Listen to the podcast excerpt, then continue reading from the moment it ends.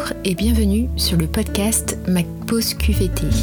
Je suis Élise Renaud, coach chez Easy Consulting et chaque semaine je vais vous partager des outils et des réflexions pour améliorer votre qualité de vie au travail. Installez-vous confortablement, c'est le moment de votre pause QVT. Dans les épisodes précédents, nous avons développé la phase de diagnostic dans la mise en place d'une démarche QVT, ainsi que le contenu de cette phase, c'est-à-dire les conditions dans lesquelles le travail est effectué et la capacité à s'exprimer et à agir.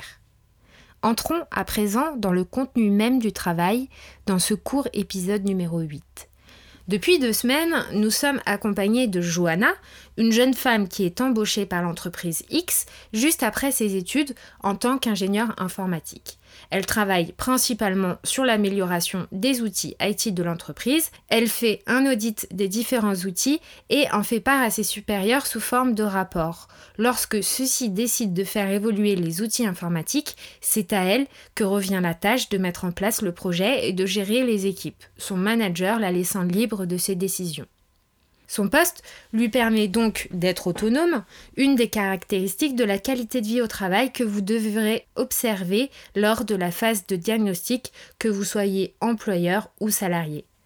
Dans l'épisode 6, lorsque j'avais présenté l'environnement de travail de Johanna, j'avais indiqué que cette dernière rentrait tard chez elle, car elle était très investie dans son travail. La raison pour laquelle elle ne compte pas ses horaires et ce sentiment d'être responsable d'une mission, d'un périmètre ou d'un projet. Ici, nous évoquons encore un point important dans la qualité de vie au travail à inclure dans votre diagnostic. Il s'agit de la valeur de notre travail, le fait de se sentir utile. Comme je vous ai indiqué, Johanna est ingénieure informatique. Pendant ses études, elle a été formée sur l'ensemble des aspects de la gestion de projet ainsi qu'à plusieurs langages informatiques. La mission pour laquelle Johanna a été embauchée correspond en tout point avec sa formation.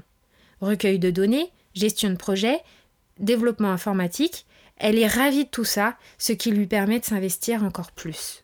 La possibilité de mobiliser un ensemble de compétences dans son exercice professionnel est également important dans le bien-être du salarié. Cela rend le travail intéressant et attrayant. Le salarié mobilise ses compétences. De plus, cela le rend confiant quant à la réalisation de ses objectifs. Plus confiant, donc plus motivé. Quelques mois après son embauche, le manager de Johanna a mis en place un système permettant à chacun d'évaluer ses points forts et ses points d'amélioration en dehors des entretiens annuels. Ce système permet au salarié de piloter lui-même sa performance en fonction des résultats qu'il souhaite atteindre et de réduire les écarts avec les effets réels de son activité. Ce système est intéressant pour Johanna car il lui permet d'apprendre rapidement à être responsable et autonome sur son périmètre. C'est aussi un gage de bien-être du salarié. Ce n'est plus une évaluation verticale de la performance du manager au salarié, mais une auto-évaluation qui permet de se challenger seul sans pression. La question à laquelle vous allez devoir répondre dans votre diagnostic est la suivante. Pensez-vous que cela existe dans votre entreprise? Johanna est très contente dans l'ensemble de son travail. Pourtant, il reste quelques zones d'ombre. Elle s'occupe de l'audit, du rapport et de la gestion de projet, la maintenance étant allouée à une autre équipe. Ces rapports ne se transforment que très rarement en projet, ce qu'elle déplore fortement car elle aimerait aller au bout du projet. Ici, il s'agit d'un point essentiel dans la qualité de vie au travail. Le salarié a besoin d'aller au bout du processus. Et Johanna, visiblement, s'arrête souvent à la première phase qui est celle de l'audit. Petit récapitulatif de l'épisode.